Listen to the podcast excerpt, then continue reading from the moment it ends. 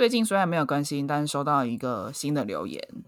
这个人他的分享主题是 EV is the future, electronic vehicle，电动车是未来。他留的言是说，大家都在讲高敏感族群，就是我们有一集在讲高敏感吗？呃，可能是工作生活平衡的那个东东吗？哦、m a y b e 好，那就是也没什么。他就说是因为 YouTube 影片吗？别人分享给我的，虽然我没认真看，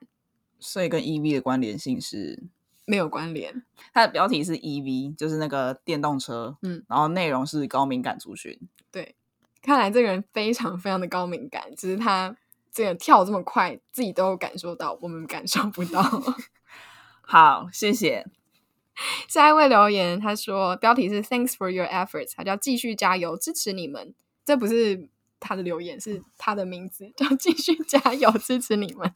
好，收到。那它的内容是说，来朝圣了，很有趣的聊天话题，感谢你们为环境做出各种努力，很感动。好，我们没有为环境啦，我们为我们自己。目前先这样就好，之后再说。好，谢谢大家留言。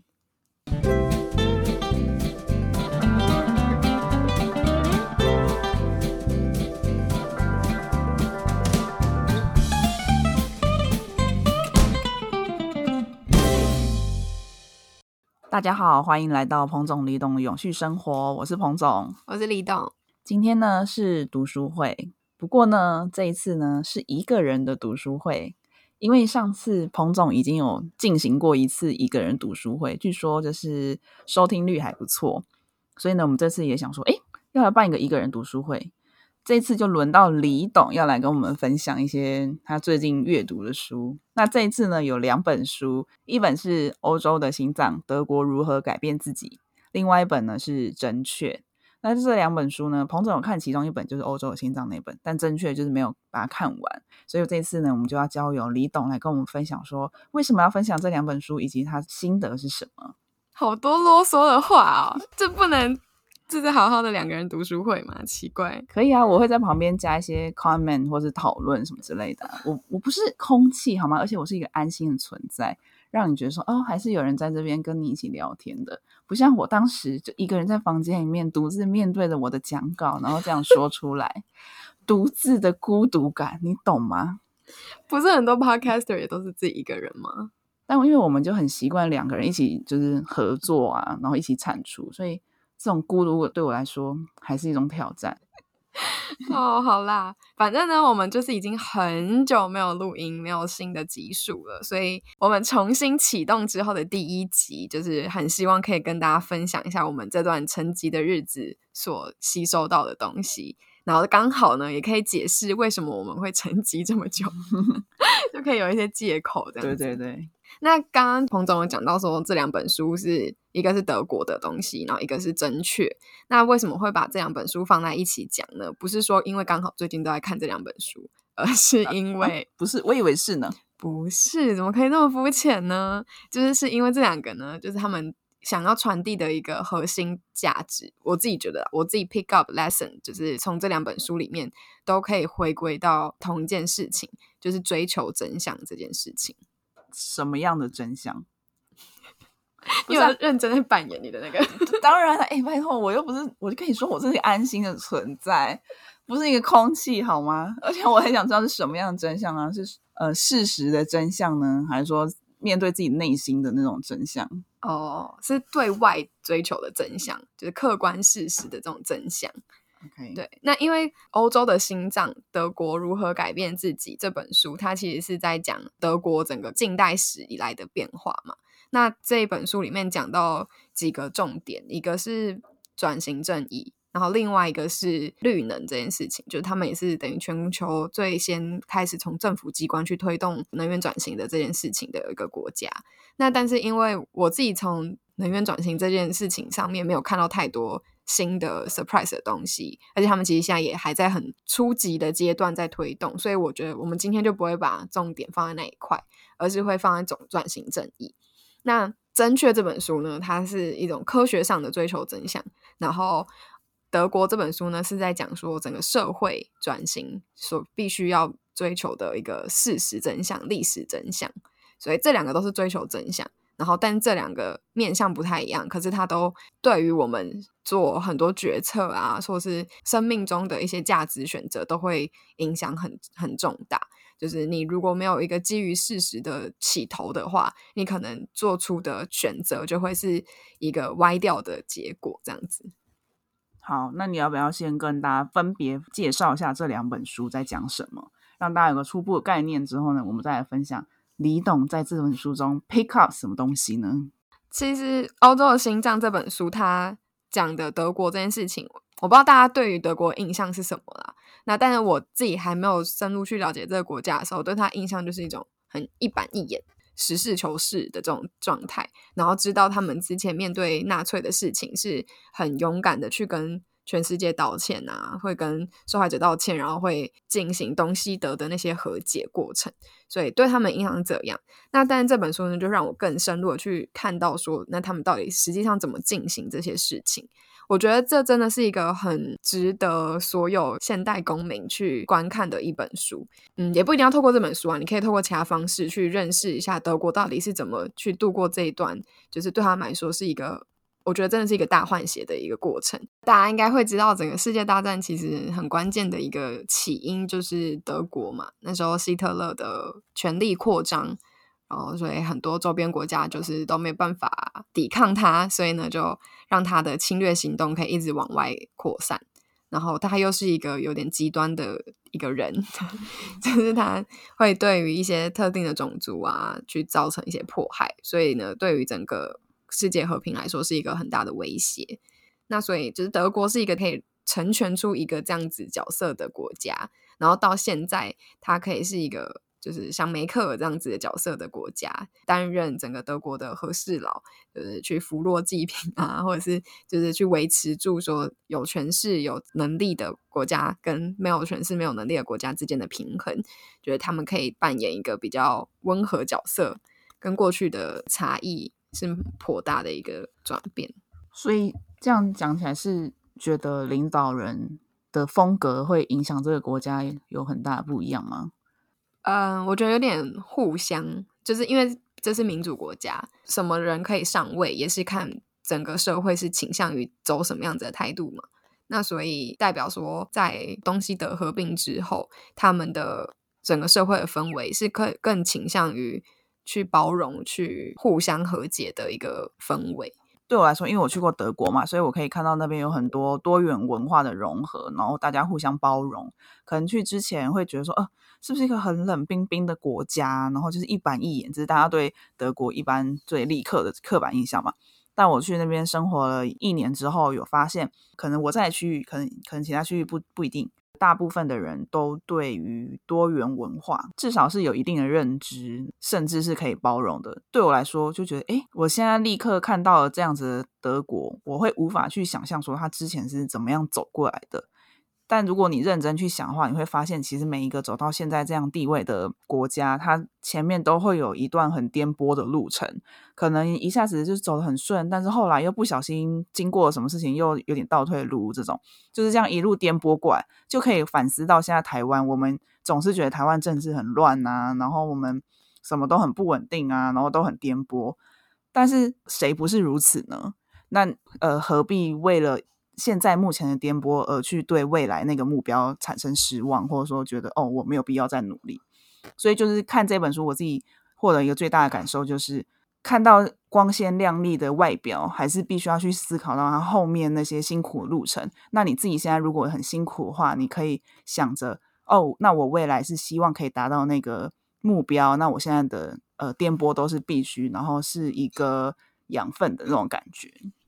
对，所以反正我觉得这本书最重要的就是他把整个德国在转变的过程的那些东西可以记录下来。那今天会想特别跟大家讲的就是他转型正义的那个对话过程。我觉得这是台湾这几年也一直在推动转型正义，可是其实都还是受到非常多人的不理解，或者是就会觉得说啊，你这就是要超失那些过去的人啊。然后或者是有很多长辈也会说啊，你们这年轻人为什么要这样子？你们不知道两蒋时代也是给我们台湾建设很多啊，我们的现在有的东西很多也是他们从中国大陆带过来的啊。你们不要这样子不懂得感恩什么什么的，为什么要去讲他们的不好什么的？可是这都是只是看到转型争议的一个片段。我觉得最重要的就是把真相找出来，你的真相，我的真相，大家都讲出来，然后产生对话。只有对话才有可能去理解，然后才有可能去做到所谓的原谅、接受，或者是往前推进。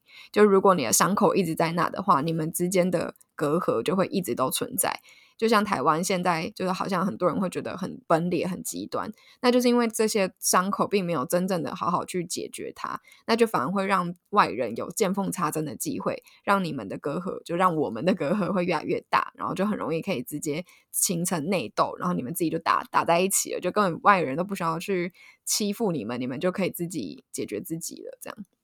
嗯，包含他这本书刚刚有讲过嘛，也有讲再生能源的部分。我们可能会现在想说，再生能源就是德国都发展很好啊，什么公民电厂啊、离岸风机、太阳能板都发展的很走的很前面。他们现在其实电费里面是有多一个东西是叫绿能费的，我我不确定这个翻译对不对，反正就是会有多一个费用是全民都要去负担的。那你觉得有可能政府一说要多加这钱，全部的人都会直接接受吗？当然不可能，所以他们中间也是经历很多的辩论。不一定辩论，可能是讨论。他们也是开了很多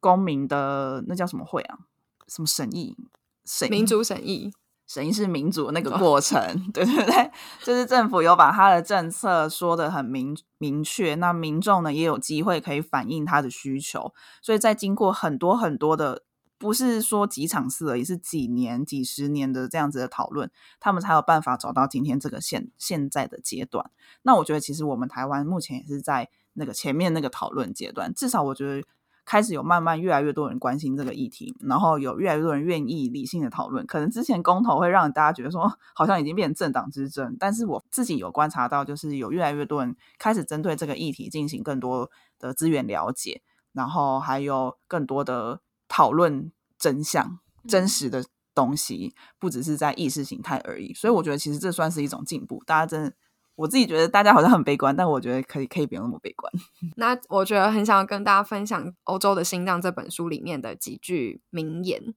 呃，我自己觉得把它 quote 起来的啦，所以就是我自己认为的名言。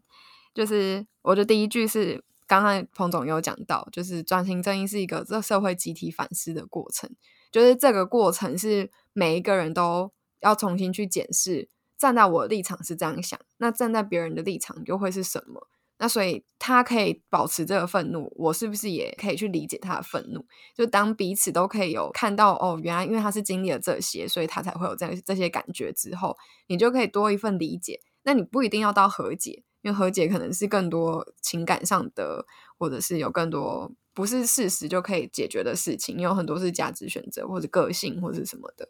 对。但是，但是光是把真相放在前面去做讨论，就是一个你产生对话的过程。所以，就是像很多什么纪念碑啊，或者是书啊，然后博物馆啊这些，就是把真相直接摆在你眼前，但他没有要你去直接做出判断，他就是不给你任何答案，他只是告诉你。哦，有这个事实，有这样子的笔记本哦，有这个日记，有这个人他跟他的通信哦，然后有他审判他的过程哦，然后或者是甚至有影像，有那个录音档什么的，他就是把事实就丢出来，就像给纪录片一样，但又比纪录片更少去那些直接给价值的评论，你就纯粹是把 fact 丢出来。然后我们就是知道这件事情，那你知道之后，你要怎么去做出选择，或是做出你的判断，那就是你留给你自己。我们至少先根据同一件事情，然后再来进行谈判嘛，就是看你要决定说，对于希特勒你要怎么定位他，你要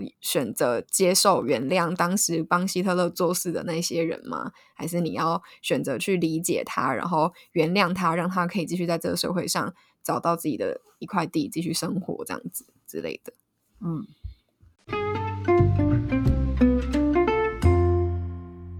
我研究所时期就已经知道《真确》这本书，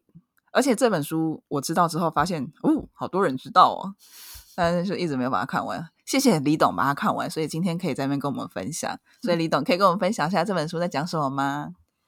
其实这本书就如它书名这么简单而已，就是他把真正的事实告诉你们。那所以他其实整本书一开始会先让大家做一个好像基本常识的那种三十题测验，然后来去看你说你你以为你很有常识，就发现哎其实没有，因为我们很容易会受到一些直觉的偏误，导致我们下错了决定。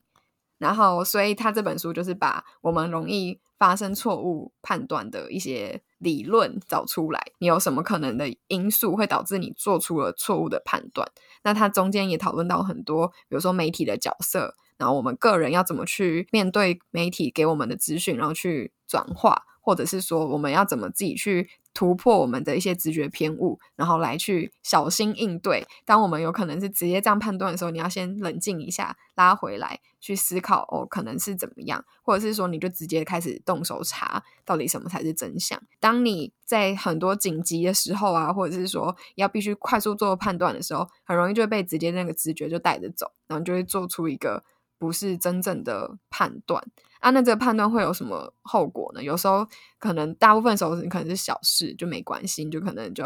哦，顶多你就是这餐饭变成下餐饭什么之类的这种小小事情。方向感问题啊？我觉得就是直走，但其实是左转这样。对对对，就可能生活很多这种小事，就是觉得我看起来好像是这样子啊，然后可是结果不是。那可是有时候你面临到的决策可能会影响非常大。就你今天左转一下，结果就导致了那台车就撞上了另外一台车或什么的，就是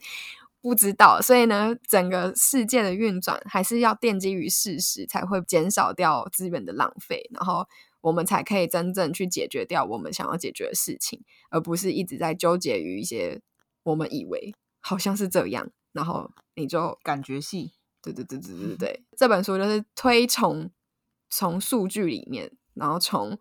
不一定要数据这种 quantity 啦，也可以从直化的一些事实，嗯，反正就是总之就是要追求事实，嗯，不要用似是而非的想法带动你自己的判断。那你这本书有没有让你印象最深刻的一个自己的偏误？自己的偏误吗？就是他点出一个真相，你发现哇，原来我以前都一直认知错误这种。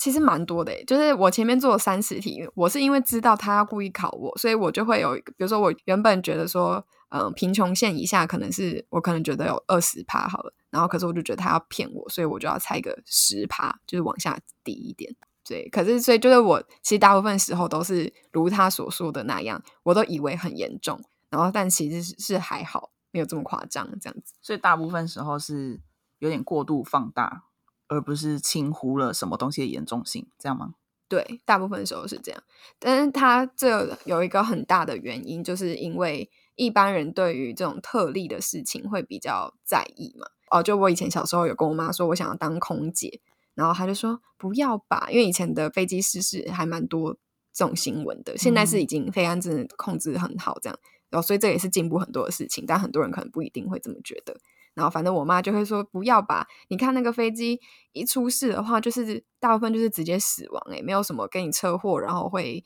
有就是受伤的这种可能性，所以他就觉得不要不要去挑战这种危风险很高的事情。嗯，然后但是其实真正的风险计算是你发生的严重性再乘以发生的可能性，嗯，然后这样乘以起来才会是真正的风险数字。那所以。当飞机失事，它的发生的严重性很大，比如说十，可是它发生的可能性可能只有零点一，那你这样乘起来是一。嗯，那假如说车祸的话，它发生的严重性可能比如说五，嗯，然后可是它发生的可能性可能是八，对，那你五，哎，没有八了，我刚才零点多，所以就是零点八好了，那就五乘以零点八，是不是等于四？所以它这个车祸的风险其实是比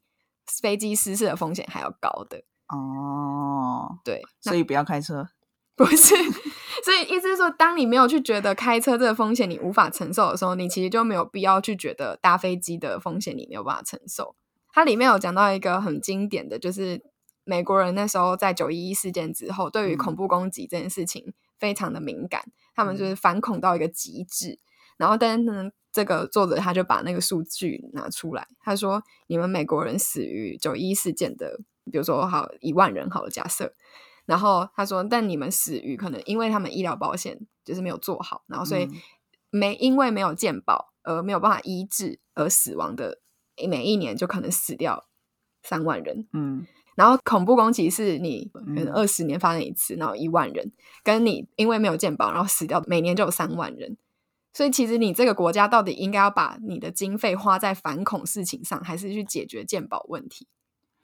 那为什么会这样？是因为比如说反恐是一个立即可见、非常恐怖的危险，跟飞机一样，然后你只要花钱下去就有办法防止的事情，所以大家才会这么关注，是这样吗？这个是叫做恐惧型的直觉偏误，就是它那个一发生的，就刚刚说的严重性极大，所以大家就被那个给唬住了，你就会哦很恐慌，就被那个吓到，你看到那个新闻画面就啊恐怖恐怖，然后你就忽略了那个发生几率到底是多少，因为你无法去管那个发生几率，你每天看的新闻十则里面都八则是在讲恐怖攻击，甚至健康保险一一则都不会看到。所以你根本不会觉得这件事情有发生的状况，你根本忽略了他鉴保这件事情的问题，你就是看不到。那所以一般人不会去自己去做这些调查，甚至他说他自己是医生嘛，他可能自己不会去有这些数据可以去了解。你没有去看的话，你不会去了解，然后就不会有那个意识说哦，这件事情其实很严重这样之类的。嗯，所以这也是很多 NGO 存在的价值，就他可能可以去 bring up 这些大家很容易忽略的事实。那但是他也有提到，像这种 NGO 也有非常多危险的一些操作，就是传统上大家就会觉得说，那我要把那个议题就是炒得非常的恐怖嘛，嗯，就让大家可以觉得这件事情很重要。恐惧行销，对对对，就是把那个一个相关联的事情就是放大，就像我们之前在做一些环境议题，也是有很多这样的操作。气候变迁，某一个国家它淹大水。然后就说哦，它这个五年后就要灭岛了，什么什么这样，就是这种刚好它有发生一件很严重的事情，然后就利用的那个新闻事件去把它去串联到你想要推动的那件事情上面，去加深大家对这件事情的在意度。他说这个操作一般来说以行销来说是当然没有问题，你就是该这么做。可是你当你这么操作的时候，你就忽略了事实本身。你应该接下来下一步是要。把真相再带回给大众才对，让他知道其实没有这么夸张啊，或者是说其实这个是因为怎样怎样，然后他是依据数据模拟，可能还要多久多久，我们要怎么做怎么做，这样子才是比较有意义的。因为你只是一直说哦很恐怖，我们世界末日，然后呢，就是大家会等。你的然后呢？然后而且你一年这样子唬，两年这样唬，唬到最后，大家就会只是觉得你是放养的孩子嘛，就是说哦，根本没你说的那么夸张啊，他们不是说五年后要那个灭岛哦，没有啊，什么什么的，就是你这样子忽略事实的行销，恐惧行销，反而是会让你的操作失去意义。嗯，恐惧行销，我自己想到还有另外一个风险是会被反利用，就是这是我看另外一本书所得到的一个回馈。真相这件事情到底是你想象的，还是它真的是那个真相，还是被创造出来的真相？那我自己刚刚想听李东讲，就觉得那个恐惧也有可能是被创造出来的恐惧，不是真的我们生活中真实发生我们会觉得恐惧的东西。原本想塑造的恐惧可能是 A，但是呢，一个不小心就被另外一方有心人士把它创造成是 B，然后大家的两方这边互相猜疑啊，然后甚至有点对立的状况。反正这本书，我觉得最重要的，想要让大家知道的是，我们可能会知道说，哦，你不要说看到那黄种人就是一定会比白种人低劣这种很明确的歧视或是刻板印象，我们可能已经有意识到，但生活中还是有非常多很细微的，我们已经不知不觉。就是像如果你是一个投资人的话，你应该是要去放眼在现在看起来还没有发展的地方，像是非洲或者是像亚洲一些地方。而不是一直在继续投资在欧洲啊、美国啊这些东西。呃，他说有有一些白种人会自己觉得说，哦，我们现在可以发展比较好，就是真的因为我们的种族就是比较高等，所以我们可以比较进步。那这些低种人就是永远会无法超越我们，所以我应该要让钱继续留在这些高种人。你不是会讲出这种话来，可是你的行为可能就已经暗示了这一切。就你不会去相信，说我把钱丢给非洲人，他有办法去把这些钱变变大。但是他们这就是忽略了事实。就如果自己去看那个数据的话，他可能就会看到说，哦，其实近几年欧洲、美国他们的 GDP 成长其实都几乎都是很低，就是零、一、二甚至负的负成长。那可是很多非洲国家不会被列为所谓开发中嘛，它很多是说未开发、低度开发国家，但他们所谓低度开发，它可能每一年的经济成长率都是有到十趴、二十趴，只是超越你所谓的欧美先进国家的。那如果你一个投资人角色，你其实应该是要放在这里的，但为什么没有？就是你可能自己很直觉性的就不觉得这些人会变有钱。但是谈成长率跟谈实质的分数就是两件事情啊。就是比如说欧美已经在八九十分了，所以你再怎么进步就还是八九十分。但是可能非洲那边可能原本十分，然后进步成四十分，所以觉得哦成长幅度很大，但他还是在四十分，所以他可能就不想一直放在四十分那里了。就是这也是有可能是这么想，但是如果你今天是一个理性的投资人的话，嗯，你不是是应该是要去在乎你资产成长吗？而不是管他现在资产的位置到底是什么？因为你你又不是政府，就你不是在选择你居住地啊，嗯，对啊，你不是说你现在就要一定在一个高点嘛？或者是他们有一些是会有一些很偏误的，觉得说欧美国家都已经发展的差不多了。所以现在这些低等国家造成的污染，不管是温室气体或者是各种排放的污染什么的，然后所以他就会一直就是觉得是这些人要承担错误，那所以他们也就会觉得我不想要投资你们，我不想要让你们变得跟我们一样这么有钱，因为你们要变成我们一样的时候，你又要继续造成污染。可是他们都忽略了一个事实是，他们现在这些污染在生产的东西，主要也都是卖到这些有钱国家去。所以觉得这些有钱国家还是真正的这些污染的元凶，只是他们现在污染不是在出自于他们自己国家土领土内，然后直接就会觉得说啊是他们的问题，然后所以我不要让他们成长，我不要再让他们继续有钱去生产什么什么鬼的。嗯嗯，对。那所以这本书带给你的回馈是什么？我觉得最真的最重要就是让我可以在有很多情绪的时候，可以先冷静下来去。追溯一下，说好，我不要被我的情绪给带动，就是我可以先看一下到底事实是什么，然后我可以依据这个事实做出什么样子的决策，才可能最符合我所期待的结果。这样子，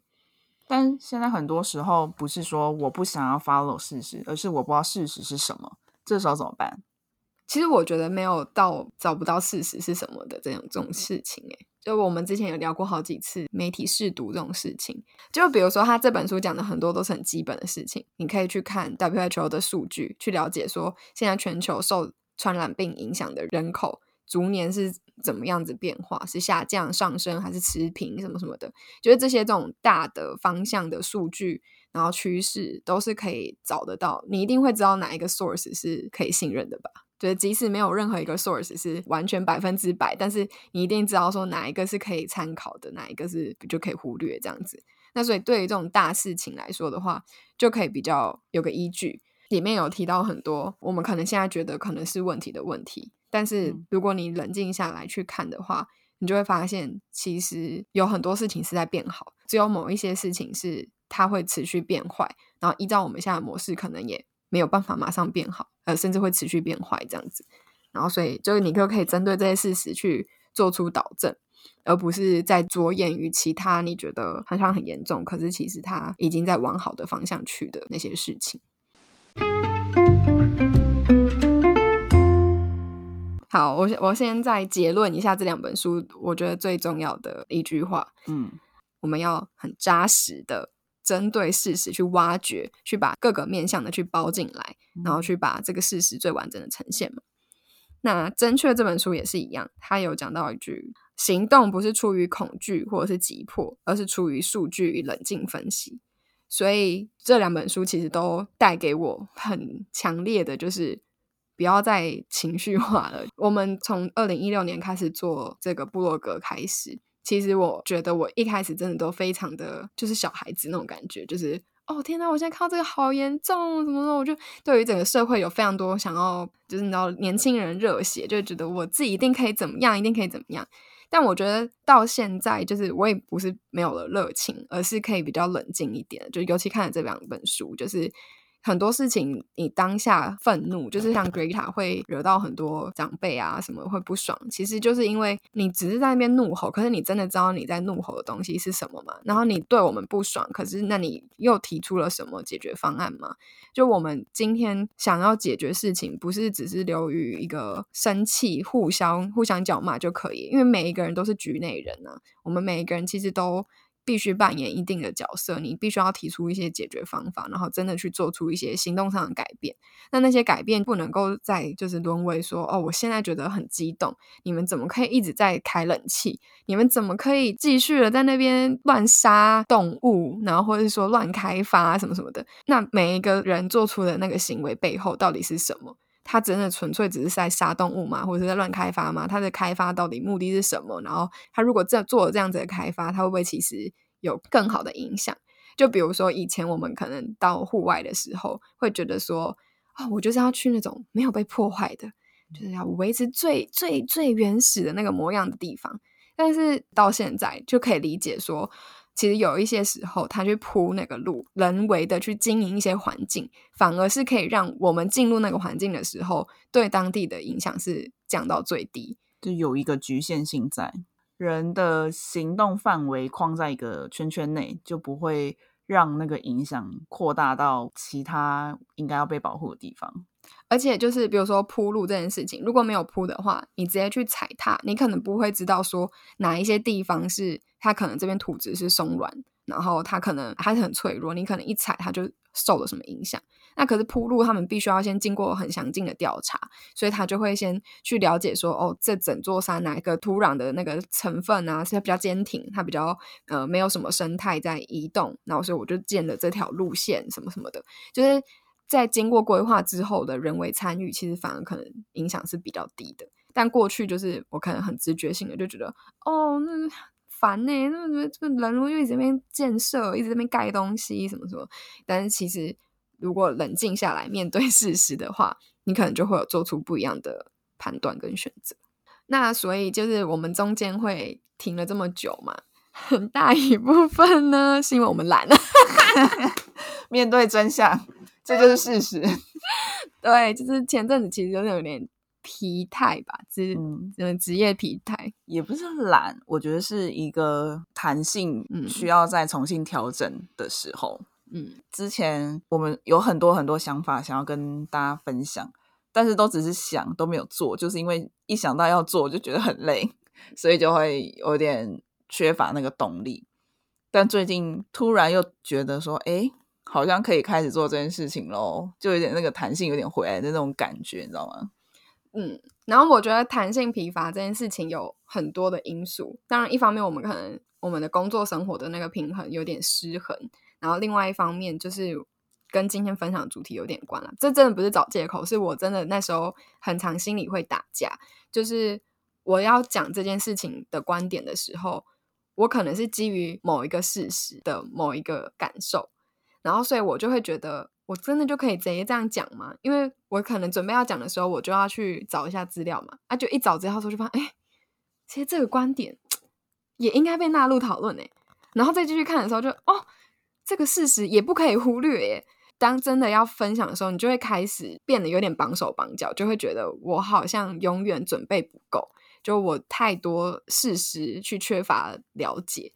然后，但现在就是又再冷静下来。就我们最近回归来之后，我就会又再重新看一次，就是刚刚跟大家分享那几句话，就会觉得其实也没有这么严重。因为这些寻找真相的过程，除了基于事实之外，更多时候是需要对话的。就是我们基于一个都认可的事实之后，然后再来加上我们的感受去对话，然后才会又再发现其他的东西，这样一直堆积、堆积、堆积，然后我们才可能越来越趋近于。不管是寻求共识，或是寻求一个更全面式的解方，就不然，如果一直好像觉得这个不能讲，那个不能讲，那就永远会停在原地。就有点像之前我跟一个朋友讲，他会很习惯的，嗯，先带入别人的立场，再去做出他的行为模式。就他可能会觉得说，哦，感觉彭倩荣是一个很不在意妹妹嘎嘎的人，那我就不能跟他讲太多细节，那我就要假装我也跟他一样这么大啦啦。可是我们其实明明我很在意这些细节，然后我就先这样子，先这样跟他讲，然后结果讲完之后就，哎，好像没错，场面是圆和的，是是好的。但我后来回去，我自己心里不舒服，就我就是觉得，真的没有注意到吗？我是客气，我不讲，真的没有注意到。然后什么这，就是你是多小剧场，对，就是他可能就很多小剧场。然后我就是跟他说，就是我觉得不是应该这样相处模式，这样子相处绝对不会有任何帮助，因为他永远不会知道你到底是什么状态，那你永远也不会得到你想要的舒服的结果。所以。回归到自己，就我们现在可以开始讲了。就是我相信每一次我们的分享，一定都可以有被提出挑战，就是一定可以有不一样的事实加入，或者是不同的观点可以去切入。但是我们如果不讲的话，那永远就不会有知道说其他人的想法是什么，这个观点可以怎么去修正。就我们自己经营平台这么多年来，其实也是一直在跟平台的观众们互动，然后才有所成长。就不应该是因为想要所有事情都很科学化、很事实化，然后就不讲话。嗯，对，大概是这样吧。所以，总之，就我们现在回归了，那就是大家如果听了有什么想法，就是真的尽管说，只要你不是酸民那种让我无法回应你的，你就可以。哎，那怎么定义酸民？真的是，我说就没有办法回应的那一种，你就只是你比如说，李巧声音真的够难听啊。这种就是我要怎么解决？哦，那如果太好听呢？就很棒啊！我们交个朋友，什么？瞬间变交友平台，交友平台的请洽私讯这样。对对对。那最后想问一个问题，就是这两本书分别推荐给什么样需求或者什么样特质的人？或者说，如果我要选一本书，这两本书我都想看，可以先看哪一本？我自己觉得《欧洲的心脏》它比较是可以当故事来看的，然后正确的话，它就比较接近工具书，然后它真的很好阅读，它就是一章节就是几页，篇幅都不长，然后它中间会夹杂很多小篇短故事，就作者自己很多经历嘛，就写进去，所以这种就很适合通勤的时候，今天看一章节，明天看一章节，然后就不知不觉把整本书看完。那《欧洲的心脏》，我觉得就是你可以比较长时间的去慢慢阅读的那一种。你如果觉得跟长辈讲话有一些代沟的，只是你看了这本书会知道，因为德国他自己也是经历不同时代嘛，那他们其实也是有这样子的冲突过程。他那个故事里面有很多人也是可以有跨越这些事情的一些方法，嗯，不一定管用啊，但是就我觉得可以看看嘛。嗯，我自己看欧洲这本书，我自己觉得这很像在看故事啊，就是。不会无聊，就是我自己很怕看书看到无聊。看到无聊意思是什么？就是你同一句话看很多次你才看得进去的那种。但其实这本书不太会，就是看一个国家的成长史的那种感觉。所以我觉得自己觉得还蛮好看的啊。加上我自己可能对德国比较感觉，所以如果对德国有兴趣的人可以参考一下这本书。嗯，哦，真的，因为我之前真的有一个长辈，他就是一个非常不屑转型正义这件事情的人。然后我之前看了这本书之后，我就觉得我有太多话可以先跟他对话了。就之前就只是一个觉得，哇，这这个人真的没有 sense 哎，怎么就是一个很激化的感觉而已。但我看完这本书之后，我就得到很多可以跟他好好讲的话。比如说，他就讲说，两蒋也是有很好的贡献呐。然后我就可以跟他说，但是整个事实不会是只有美好的一部分，我们也是要把那些不好的东西摊开来。我们不要只追溯美好。就像你人生在写传记的时候，你不会只是写美好的故事嘛？你的那些崎岖啊什么的，都都要写进去啊！我刚以为你要呛他说，你人生也不会只有美好的事情 之类的。对长辈说话还是要，就是，我想说，你这样子有跟他和平共处吗？突然一个走歪耶！对，虽然是内心很想直接呛，可是不行，我们要善尽沟通的一个基本原则，互相尊重，才有办法谈得下去。好，那今天读书会分享，希望大家还喜欢。其实我们真的看了蛮多书啊，之后再慢慢跟大家分享。那以上呢是我们今天的读书会，想知道更多讯息，可以参考下面的连接到彭总李董的永续生活网站上呢，有更多的文章，最近可能没有更新，然后还有其他的 podcast 可以回顾过去啊哈，然后还可以连接到我们的 Facebook 或 Instagram，最近在抽奖哟。那就是如果大家有其他想要听的主题、想要看的、想要讨论的，都很欢迎再透过刚刚说的那些平台联系到我们，跟我们说。就不管是跟我们交流，或是跟我们提点意见，我们都会非常非常乐意的接受。好，那今天就这样喽，拜拜，拜拜。